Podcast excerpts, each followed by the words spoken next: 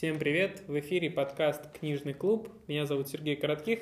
И мы завершаем обсуждение книги Ильяху Голдрата «Цель. Процесс непрерывных улучшений».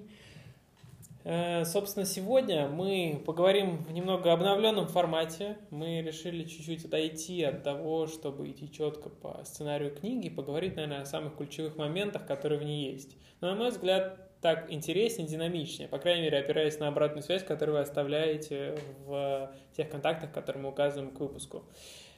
Вот, что думаешь вообще про книгу? Мы приближаемся к концу. Эм, что для себя ты в ней услышал? Ты же аудиоверсии слышал, да? Да, я слышал аудиоверсию, услышал достаточно много и интересно. А, наверное, я скажу так. Возможно, я повторюсь, но мне понравился э, сам подход. Сам подход именно а, книги. Книга очень так плавненько подводит э, читателей э, к каким-то определенным важным моментам жизни героя, где герой сталкивается с разными трудностями, как в бизнесе, так и в личной жизни. Вот, и мне нравится, когда там раскрываются некие такие моменты, моменты, э, скажем так, э, в бизнесе, когда, казалось бы, человек не видит какого-либо выхода из проблемы, но какие-то бытовые вещи, какие-то э, советы мамы, советы жены, супруги, детей, в конце концов, поход, просто наводят на ряд инсайдов, которые потом помогают решить казалось бы, неразрешаемую проблему и спасти бизнес. Ну, кстати, знаешь, вот ты сказал про бытовые вещи, и мне сразу пришло в голову то, что в концовке книги, ну, скажем так, в третьей, третьей книге, да, эм, очень много говорится вообще про семейные отношения, про целеполагание в семейных отношениях. Вот там в районе 130 страницы меня очень порадовала история с тем, что по сути, он переложил опыт, ну, главный герой, да, Алекс, переложил опыт э, такого раскладывания бизнеса на бизнес-процессы, понимания, что является целью бизнеса, что являются какими-то основными процессами, там, дополнительными, он переложил ровно то же самое на отношения и задал, по сути, своей супруге вопрос, слушай, а в чем вообще цель нашей семейной жизни?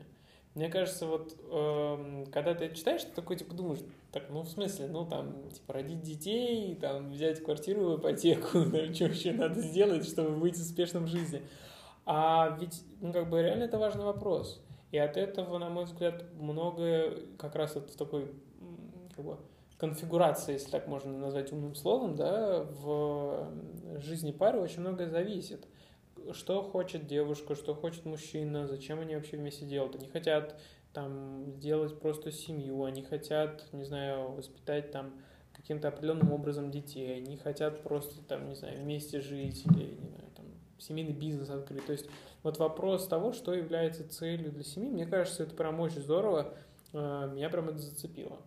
Ну, ты правильно говоришь, мне тоже эта тема интересный. Единственное, пусть, конечно, поздновато, он этот вопрос я задал, но, но тем не менее, они прожили сколько там уже лет вместе? А, по-моему, они... А, вот как ну, раз там долго. 15 лет вместе, да, и, и до сих пор не имеем ясного понимания по этим вопросам. Да, ну, да. мне кажется, такие вещи нужно задавать э, на этапе перед женитьбой. Я представляю, прям на первом свидании приходишь и говоришь, так, что, какая у нас цель? Куда, куда двигаемся там, да? да Мне кажется, тоже быть... странно, слушай. Не, ну знаешь, ну может быть не первое свидание, а когда вы встречались там годик, два, три, и дело идет уже к женитьбе, например, вы уже поняли, что вы те самые, встретили друг друга, не ищите глазами на стороне других людей, все все устраивает. Вот на этом этапе как взрослые люди, я думаю, каждый задумывается, общается, если они, конечно, за вот, эти, за вот этот э, период э, дружбы выстроили такие доверительные отношения, у них хорошая коммуникация,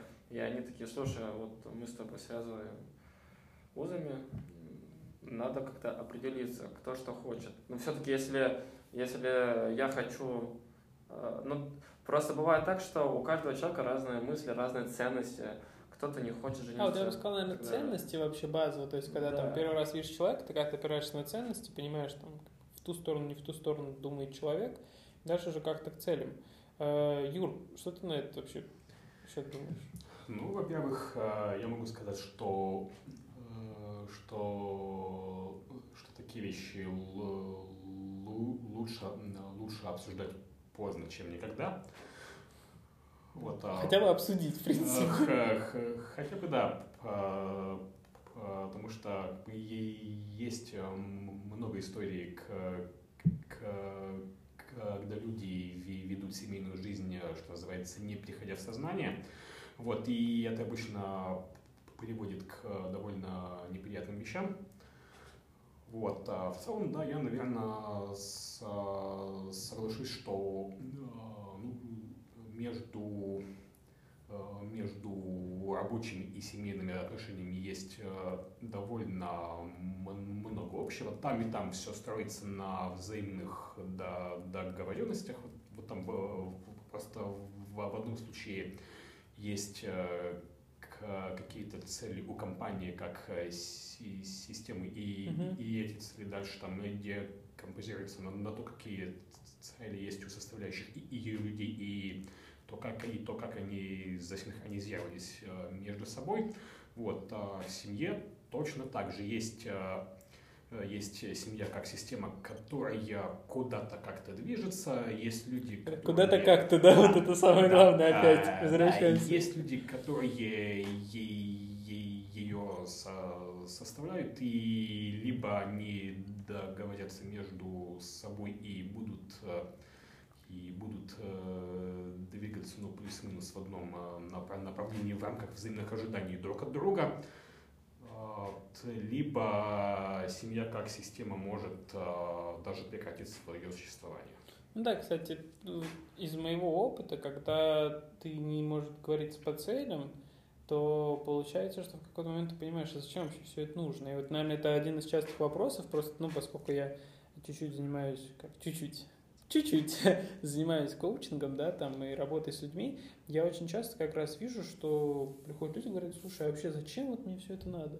И когда вот, мне кажется, это зерно, а зачем начинает рождаться, тут как бы вот у тебя выбор, ты или проговариваешь целеполагание, и здесь может быть, э, наверное, непростой момент, когда ты начинаешь говорить, слушай, давай поговорим про цели, и вы понимаете, что цели разные, а вы там, не знаю, ну, в данном случае 15 лет вместе прожили, а так, не знаю, 10-5 лет, да, там у вас дети. И в этот момент найти в себе силы и понимание того, как засинхронизировать даже, может быть, разные видения жизни между собой, но это бывает, наверное, сложно. И отчасти люди, наверное, поэтому не проговаривают эти темы. Ну вот, но я Боятся. Боятся.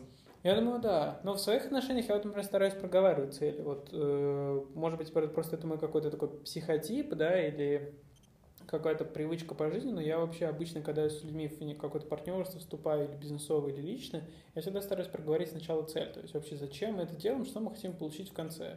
Но это моя особенность.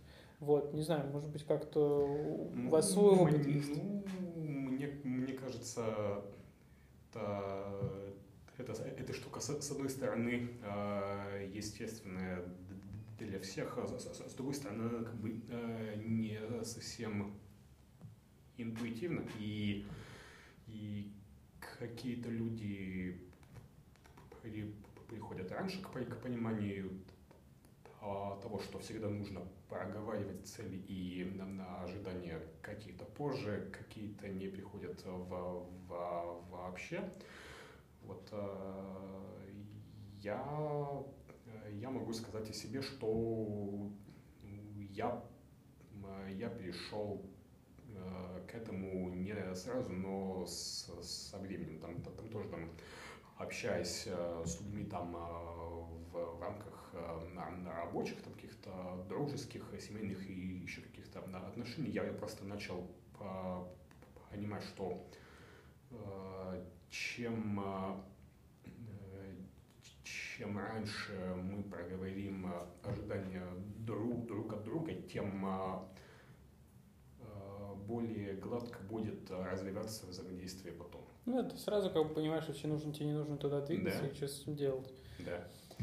Вот, а опять же, надо, надо сказать, что чем, чем раньше, тем лучше, но в э, пределах на разумного. В пределах жизни хотя бы, да? Да, ну, обсуждать на, на первом свидании, а, а, а, чего мы вообще друг, друг от друга хотим по, по, по жизни, ну, э, может, может быть интересно, но рискованно, скажем так. Ну да, я думаю, что это как бы Тут надо правильно подобрать понимание вообще, о ком, о чем, о чем и с кем ты хочешь говорить, да. Вот и, и когда. Да, и когда. Вот. Но у меня, кстати, в моих отношениях получилось, наверное, так, что я почти на первом свидании что-то как-то начал философствовать, и что-то прям далеко ушел как раз до этого. Мне кажется, на этом мы и сошлись, в принципе.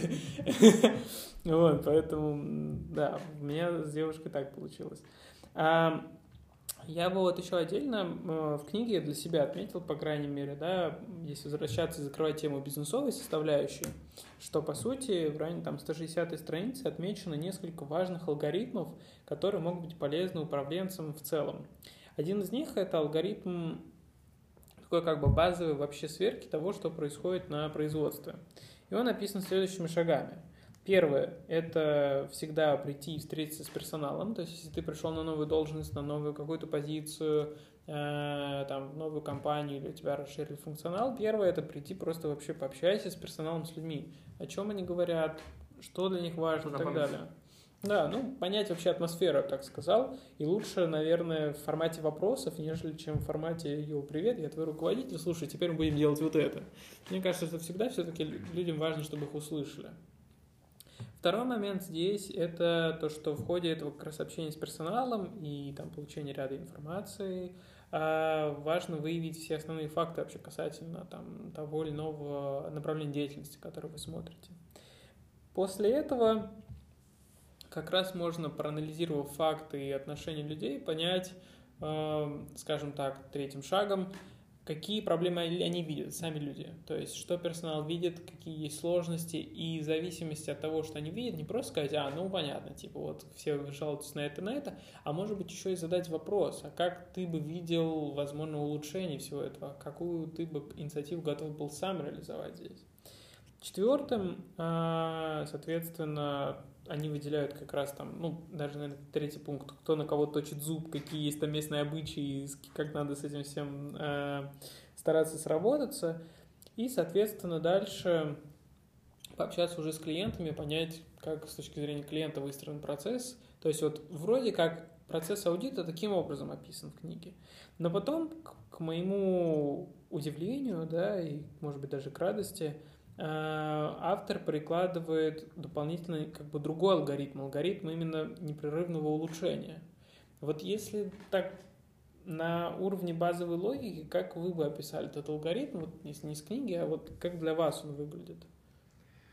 Я, наверное, попробую рассказать, э, как он выглядит э, у меня там в случае IT-компании, ага. потому что это, в принципе, то, чем я Э, чем я как э, руководитель проектов занимаюсь на постоянной основе. А, для меня э, история про непрерывные улучшения работает примерно с следующим образом. А, в процессах все время всегда есть какая-то проблема, все время обязательно есть какое-то ограничение, которое Э, который тормозит коллектив и, и мешает там э, не, не, непрерывно и, и, и вовремя поставлять э, ценность там, пользователям, заказчикам. Ну, по сути, продукты, сервисы какие-то предоставляли. Ну, да. Значит, значит, во-первых, во-первых, нужно сделать аудит текущих процессов, ну там как минимум поговорить с командой и понять, э, что идет не так, то как, какая проблема в, возникла в моменте, который я за, за, за, затормозила продвижение в поставке продуктов или сервисов, А, дальше провести там детальный брейншторм, там, там про, прокопать, прокопать по 5 почему или как, как как-то еще и найти истинную причину возникновения этой проблемы, сгенерить там на, на брейншторме или как-то еще возможный способ снятия этой проблемы, там, этого ограничения. А, дальше начинается интересная штука. А, дальше мы формулируем гипотезу. А, вот, а, вот у нас есть такое решение. Мы верим, что если, что если мы будем делать что-то вот таким образом, то, э, то через какое-то время по изменению вот таких показателей мы поймем, что проблема решена. По сути, важные метрики тоже какие-то поставить, да, да. получается? Угу. Да. А, вот, ну, а, чтобы, чтобы процесс а, там, оценки эффективности и улучшения был каким-то ну, более-менее объективным и заземленным на реальность. Вот даже там, это, могут, это могут быть количественные показатели, это могут быть какие-то качественные показатели. Вот, ну, в любом случае должна быть э, штука, на которую можно посмотреть и однозначно сказать, сработало или нет. Угу. То есть аналитика должна в принципе присутствовать, и если я правильно тебя услышал, да, вот э, ты сказал, что по технике 5 почему вы проводите ну, как бы, ну, это один из инструментов брейншторма, да, который есть. Я так понимаю, что, в принципе, речь идет про некоторую ретроспективу, да? Да, э, можно, да, да, можно, да, можно сказать и так. А, мы, а, мы берем конкретную проблему и в команде начинаем обсуждать, почему она возникла ну, на самом деле.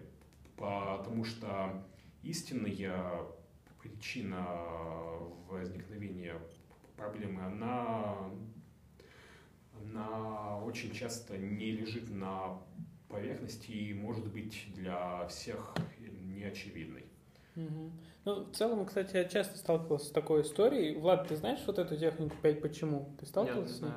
Ну, я сейчас попробую тогда рассказать. Если это интересно, конечно. Ну, я слышал, но я так просто мельком вот понял, да. что да, расскажи, расскажи. Ну, ну просто задай себе условно так пять почему, и ты поймешь, насколько тебе эта вещь нужна или не нужна.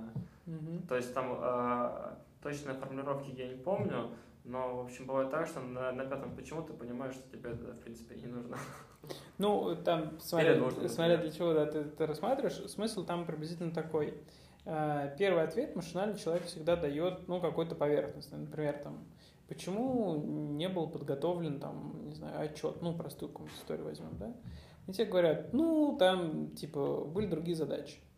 А дальше потом ты задаешь еще раз, э, там, а почему, как бы, там, ну, сместился приоритет на другую задачу. Тебе там скажут, что, ну, потому что, там, вот задач с разными приоритетами, непонятно, какой задача какой приоритет. Типа, я приоритизировал так. Ты говоришь, а почему непонятно, почему какой приоритет, ну, у задачи? Тебе говорят, ну, потому что ты же мой босс пришел, мне сказал, что это срочно, это важно, это там ждут уже третий день, и я не понимаю, как, какой приоритет важнее. Я поэтому не стал делать отчет. Ты мне говоришь, ага, а почему как бы тебе непонятно, да, там, например, э, как, как, какая моя задача, какой статус имеет. Ты говоришь, ну, потому что вы всегда говорите просто слово «срочно». И вот я вот что последнее срочно услышал, то и делаю. И в этом для себя руководитель, например, или там команда может увидеть, что ага, мне нужно таким образом скорректировать свою систему как бы срочности, да, или озвучивания срочности, чтобы сотрудник понимал, что если я пришел с идеей какой-то, давайте там, не знаю, внедрим какого-нибудь бота к нам в э, рассылку там или в, этот, в сегмент продаж. И сотрудники говорят, ага, он пришел с идеей. Идею можно реализовать условно через две недели, пока у нас есть там другой приоритет. Там, там пришел ты через полчаса сказал, слушай, э, мне нужен срочный отчет, я через там 10 минут иду там, на совещание к совету директоров. Он понимает, ага, это самый топовый приоритет, потому что есть четкий дедлайн по времени, есть там еще какое-то понимание.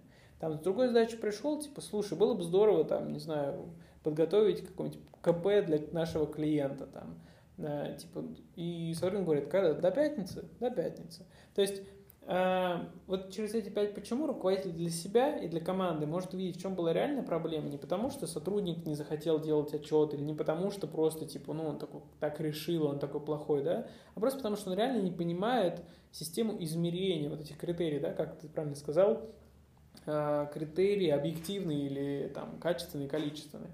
И вот через эти пять почему ты всегда можешь дойти до сути. И также ты можешь, например, узнать, там, не знаю, тебе девушка говорит, я хочу поехать отдыхать на море.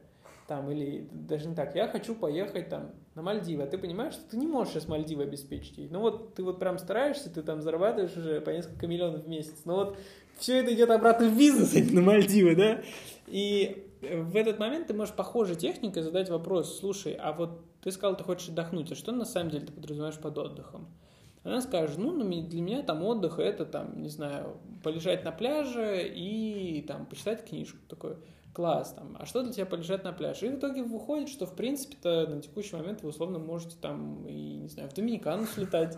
Вот, то есть, как бы вроде не Мальдивы, вроде и пляж море. То есть, вот выявление потребностей, это такой, наверное, техника каздева, да, называется правильно, customer development. Ну, а, Customer Development это немножко более общая штука все-таки. Я как э, бывший продукт э, предпочитаю здесь термин э, глубинный интервью. Глубинное интервью, да, да, да. Вот из глубинное интервью, когда ты крючком цепляешься к тому, что сказал раньше человек, и постепенно углубляешься в его понимание. Вот, поэтому в целом мне кажется, что такая классная тема. Да, ну, с другой стороны, надо понимать, что чтобы на таком уровне там, вести на, на, разговор, на разговоры в паре между партнерами уже там должен быть э, какой-то определенный уровень до, до, доверия. Вот, и там на первом, на втором и даже на третьем свидании так, так, такая штука, скорее всего, не проканает. Да, скорее всего, да, не проканает, это точно. Ну и когда мы говорим про, в принципе, да, вот этот процесс э, улучшений, да, если возвращаться обратно к тому, с чего мы начали, э, мне очень понравился алгоритм, который автор довольно четко написал. Он его чуть выверил уже ближе к концовке. Он звучит следующим образом. Первый шаг – это найти ограничения системы. То есть, по сути, те вопросы, которые возникли. Ну, то, что Юра да, озвучил. Второе – это решить, как эффективно эксплуатировать эти ограничения системы, то есть понять, а как в условиях этих ограничений мы можем действовать. И здесь как раз действительно там и разные техники, которые мы сейчас проговорили, и подходы, они могут иметь место быть, потому что, ну, ты четко понимаешь, э, что да, ограничение есть, я его признаю, я вот с ним вот таким образом поработаю. Третье – это согласовывать все остальные действия с этим решением. То есть один раз приняв решение, как мы дальше развиваем, там, условно говоря, бизнес, мы, соответственно, всю остальную стратегию под это ну, стараемся как-то настроить. После этого повысить пропускную способность ограничений, то есть когда бизнес уже четко работает, есть конкретный бизнес-процесс, есть понимание, ты, по сути, стараешься это узкое место начать расширять, чтобы сам бизнес ну, в целом работал более эффективно. Ну и, соответственно, если узкое звено было устранено, то перейти к первому шагу, то есть находить новые ограничения, потому что они могут в новых местах появляться. Ну, по сути, такой алгоритм. Эм... Влад, вот как ты думаешь вообще, если так философствовать, эм... везде ли он применим в жизни? Ну вот, например, там наш книжный клуб. Давай на простом примере, да? Давай, давай. Вот если попытаться по этому алгоритму пройти, ну или в принципе воспользоваться вот этим пониманием из книги, вот как бы ты описал вот такой, это как-то прожарка книжного клуба, в прямом эфире книжного клуба. Прожарка, да, звучит классно. Слушай, но ну, книжный клуб, скажем так, это некий объект, ну тоже наш объект, которому мы уделяем определенное внимание, который был изначально сделан, организован, создан для того, чтобы закрыть потребности одного человека и плавно перерасти в более масштабное нечто, э, куда люди могут приходить, встречаться, общаться, знакомиться и обсуждать э, разные книги, интересные вещи, инсайты, делиться, спорить, философствовать, ну, все что угодно. Э, поэтому, как и везде, здесь тоже есть какие-то новые направления, есть какие-то ограничения, есть какие-то заложенные процессы изначально, как ты вот ранее упомянул, э, которым следует, следует придерживаться их, потому что избрана определенная модель. Да, конечно, на начальном этапе она может меняться, потому что такое понятие стартап. Ну, по сути, MVP, да. MVP, да, и понятно. Мы и... со звуком уже пятый-шестой выпуск настраиваем. Да, это да. Случай, и... когда микрофон, э, ты берешь профессиональный микрофон, но чтобы его настроить, и чтобы он звучал лучше, чем стандартный динамик в айфоне. Да, и, и ты как, как пластилин начинаешь лепить, э, смотришь, присматриваешься, пробуешь, ошибаешься, э, записываешь, получаешь фидбэк от товарищей, от тех, кто приходит ты это все учитываешь и уже потом со временем э, формируешь и определяешь определенный костяк. Да, это, это как э, для меня, знаешь, развитие этого подкаста, ну, в целом, да, вот запись нового-нового выпуска, это я воспринимаю как такой самый эффективный способ первые, самые такие пробные пилотные выпуски подальше запрятать в историю, чтобы до них никто не добрался, знаешь. Да. чтобы твой MVP сразу, знаешь, так этот человек приходит там через 3-4 года такой, о, какой классный подкаст, какой уровень монтажа, там какие-то звуки, перебивочки, все. А потом только открывает первый выпуск, о, господи, неужели это было таким, да? Да, да. И на самом деле потом, когда ты сам, если открываешь вот первые самые подкасты, где были а не комом, скажем так, то ты даже потом э, ты смеешься, а, а с другой стороны ты такой, о, круто, я вот... Э, прогресс. Да, да, я, я вот такую типа фигню записывал, оказалось, что это вроде так бы неплохо. А сейчас я понимаю, какой уровень на текущий момент, и такой, даже гордость берет. Слушай, ну вот если говорить про тот же, например, там книжный клуб, да, ну мало ли нас слушают те, кто тоже хотят подобные какие-то для себя организовывать мероприятия вот если мы рассматривали это как бизнес, да, то есть вот не свободная такая возможность для посещения, для обсуждения, нетворкинга, а именно как бизнес, то я бы видел первым ограничением и самым главным, это по сути то, что этот клуб, он в данном случае сконцентрирован на определенной личности, да, там, ну, на мне, на тебе, на тех ребятах, кто является как бы основой uh-huh. этого э, клуба, кто в большей степени приходит, ну и меня как ведущего, по сути, да. И я понимаю, что проводить, как бы я могу там, ну, типа, не один раз в неделю начать проводить, а каждый там день. Могу проводить несколько за день. Но мой внутренний ресурс просто не позволит в определенный момент все равно дальше расширяться. То есть вот мне кажется, что один из прям главных первых ключевых элементов ограничения системы это непосредственно там, ну, мое личное время. Да, я так рассматриваю, mm-hmm. да? И получается, что э, я смотря на это с точки зрения бизнеса, должен, ну не должен, а могу выстроить работу команды таким образом, чтобы или максимально капитализировать этот один э, момент в неделе, который есть, или, соответственно, мультиплицировать его на какие-то другие дни. То есть сказать, что, ребят, давайте собирать там книжный клуб, там каждый день недели, и там, соответственно, будет определенная модель требоваться, да, бизнесовая, то есть вот как э, шаг номер два решить, как эффективно эксплуатировать ограничения системы. То есть и как мы тогда будем делать? Будем каждый день продолжать дальше обсуждать? Или мы каждый день будем обсуждать то же самое всю неделю, и на следующей неделе новое? Просто больше людей будет приходить, и мы там, не знаю, будем брать с них плату, да, за то, что они mm-hmm. приходят. И то есть вот если мы говорим с точки зрения бизнеса, очень важно вот это решение, которое принимается в начале, да, это как раз и есть там третий шаг, согласовать все остальные действия с этим решением, с решением, как эксплуатировать систему. Потому что если мы говорим, что мы проводим встречи каждый день, э, там, раз в день, да, то значит нам нужно организовать помещение каждый день, нам нужно организовать, чтобы достаточный поток людей был, которые приходят, э, что там, не знаю, у меня не болит горло, я здоров, и я готов рассказывать одно и то же, что мне это интересно, одно и то же рассказывать и так далее. И в данном случае я вижу, что ограничения во мне в том, что мне просто станет скучно одно и то же по 300 раз проговаривать, э, и тем более, что условный подкаст мы пишем один выпуск, да, там мы же не будем писать, когда э, цель, эпизод 3, э, дубль 4. Ну, сериал получается. Ну да, то есть как-то уже получается не такая тема.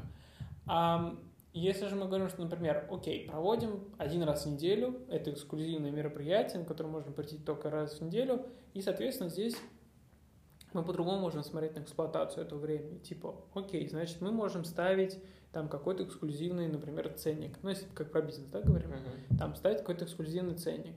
Или же, например, проводить встречу книжного клуба, дополнительно какую-нибудь там еще устраивать, не знаю, нетворкинг-вечеринку каждый раз там или еще что-то, и там это дополнительный прайс. Или там с, каждого, с каждой встречи, не знаю, там писать какую-то статью, делать подкаст, еще что-то, и все это будет за деньги. То есть как бы расширить продуктовую линейку вокруг одной встречи. И вот по сути для меня то, что написал Голдрат, оно именно таким образом описывает в принципе любой бизнес когда ты находишь ограничения, в данном случае мы нашли, да, там это мое время. И как, имея ограничения в моем времени, сделать так, чтобы книжный клуб был максимально крутым. Вот чтобы люди хотели приходить, чтобы они обсуждали книги, чтобы это была живая атмосфера, чтобы там слушали подкасты и так далее, и так далее. И самое главное, это четвертый шаг, повысить пропускную способность. И как я ее повышу? я понимаю, что ну, это мое ограничение, и на текущий момент для меня комфортно раз в неделю приходить в классное место с классными ребятами, записывать с желающими там дополнительную часть подкаста и так далее. То есть вот мне кажется, что если таким образом подходить в жизни ко всем вопросам, то вот это желание охватить все, оно как раз пропадет, и ты будешь четко фокусироваться на том, что для тебя важно. Mm-hmm. Ну да, для меня там час-два в неделю для книжного клуба это, это вот как бы ну, достаточно. Больше не нужно. Вот как ты вообще на все это смотришь? Может быть, какие-то моменты ты по-другому думаешь, не знаю, может быть, э, есть чем поспорить? Нет, ну спорить, я думаю, что здесь, нет смысла, а вот свою точку зрения высказать, я думаю, что да, есть. Но в целом, если брать в общем масштабе, я с тобой согласен, э, это напоминает э, некую систему. То есть ты находишь проблему или ограничения, ты ее нашел, ты понял, что это такое, ты привлек определенное количество людей. В данном случае, если это книжный клуб, и ты понимаешь а, стратегию. То есть у тебя есть конкретная цель, у тебя есть план развития, и ты ему следуешь. Ты вот выстроил, и дальше уже на все вот это накладывается система. И ты просто, как, грубо говоря, ну как бы это ни звучало скучно и страшно, так как э, в каком-то смысле системный человек, э, следуешь э, своему плану, своей цели, своим интересам и желаниям. А он, кстати, сказал скучно, да, там, по касательно системы. Ты сам про себя как вот считаешь? Ты системный, не системный человек, да, с точки зрения структурирования, может быть, какой-то своей жизни? И как ты для себя это ощущаешь? Ну, я бы сказал, э, что я некий гибрид в этом плане, что у меня что-то может быть и хаотично, что-то может быть, э, ну, то есть спонтанно, о, хочу, о, сюда, о, не хочу. А также, и может быть, э, системно, то есть есть какие-то вещи, ну, которые более важные, более приоритетные. А там, конечно же, ну, хотелось бы иметь какую-то системность, и она там должна быть, я так считаю. А где-то более такие маловажные, я думаю, что не стоит заморачиваться, а просто следовать э, своему желанию, своему времени, как-то более просто к этому относиться. Слушай, а ты замечал за собой такой момент, что э, по сути следование системе очень сильно облегчает бытовую жизнь? Ну, когда ты, например, имеешь какое-то для себя расписание, ты четко знаешь, я вот сейчас буду делать это, это, это, и тебе как-то психологически комфортнее. Вот мне кажется, что у человека как-то так устроено, что вот сделать себе график, то есть не в смысле график там я должен, а в смысле, ну вот мой график жизни выглядит вот так. Ведь это тоже определенная структура же, да? Да, конечно. Вот мне кажется, что это очень сильно упрощает психологически жизнь. Ты прав, да. Мне, кстати, сейчас вот э, твое рассуждение навело на одну мысль. Я раньше занимался спортом, скажем так, профессиональным бегал среднюю длинную дистанцию. И там тоже, когда ты выходишь на старт, либо на тренировочный день, и когда тебе предстоит э, бежать длинную дистанцию, от 5 там, и до, до 20 километров, ты обычно бежишь в компании каких-то людей примерно одного и того же уровня. И перед тем, как выйти на пробежку, ты, ну, в идеале, ты должен подойти к этому серьезно. То есть ты уже понимаешь, э, с какой скоростью ты будешь бежать, какой каждый отрезок э, у тебя должен получаться, какой ЧСС э, у тебя должен быть. Потому что если... ЧСС это... Это частота сердечных сокращений, да, то есть какой твой пульс должен быть. Потому что если он превышает, значит ты бежишь выше нормы, а тебе это не нужно. Значит, нужно следовать четкому графику. Там, условно, каждый километр по 4 минуты. Все. Не быстрее и не медленнее. Я-то думаю, почему я эти марафоны не могу пробежать. Оказывается, я не слежу за своим пульсом. За, за своим тренировочным процессом, да. То есть э, график, на самом деле, он важен. То же самое, когда ты бежишь, вот опять-таки возвращаясь к, к спорту на соревнованиях, а, в группе людей проще бежать, когда ты бежишь э, за кем-то. То есть в спорте, в легкой атлетике это называется сидеть на колесе. То есть, на, на самом деле, а, в теории, возможно, это тяжело понять, ощутить, но когда ты бежишь на практике... На практике, да, я, а, я понимаю. Как бы, да, есть разница, когда ты бежишь первым и тащишь э, всю команду, тебе, тебе тяжело и физически, и психологически. Психологически даже не понимаешь, да. какой ритм тебе сейчас комфортный, да, потому да. что если ты вроде сбавишь, тебя обгонят, ты такой, типа, что а если ты прибавишь, то тебе может не хватить, да. А когда ты сидишь на колесе, ну, то есть так... То есть это, у тебя есть азарт, бежишь. что ты можешь обогнать, да. чуть-чуть добавить газку да. и... И ты как будто отдыхаешь. Это реально, ты бежишь, э, да, быстро, ты, да, э, тоже устаешь, но как-то вот э, проще морально. И вот то же самое в жизни, то есть все-таки есть какие-то моменты, ну, реально важные аспекты жизни, когда нужно выстроить определенный график, систему, структуру. А она тебе облегчит жизнь, и ты себя будешь чувствовать лучше. Вот э, как-то так. Ну, у меня это я вот еще так замечал. Знаешь, как устроено, когда э, есть, например, ну, я просто делаю себе в календаре такие тайм-блоки специальные, когда я чем занимаюсь. Вот. По-разному эту механику называют, mm-hmm. мне так комфортно. Например, там утром я просыпаюсь, я знаю, мне там с 7 до 8 чтение книги. Все, класс, я сижу, читаю. А, и часто бывает, что если в ходе дня вдруг какой-то блок съехал, или ты понимаешь, что он там не значит, ну, типа там, поработать, ты так сформулировал, да, себе, а ты понимаешь, что у тебя все задачи выполнены, и ты такой сидишь, думаешь, а что сделать? И это самый ужасный момент, потому что ты начинаешь просто какой-то шлак творить, не знаю, социальные сети проверять, еще что-то, типа, а что сделать? Знаешь, вот когда все сделано, это самое ужасное состояние, мне кажется, для, для психики, потому что ты такой, и ты просто начинаешь вот всяким мусором его забивать, вот просто чтобы это время как-то прошло. И даже придумать что-то очень сложно бывает. То есть ты понимаешь, что сейчас бы какую-нибудь классную идею сделать, это такой, э, слишком сложно. вот, поэтому для меня лично структурирование реально помогает психологически комфортнее себя чувствовать. Вот, понятно, что я стараюсь именно планировать, то есть не забивать график, просто там, типа, я заструктурировал тем, что мне надо поделать. Я стараюсь как-то планировать что-то проактивное, да. Mm-hmm. При этом важно все-таки это спланировать, мне кажется. Поэтому, когда говорят цели, задачи, оно немного как-то структурирует, наверное, дает фокус. Ну да, конечно, это ко всему применимо и в работе, и в личной жизни, и в спорте, везде.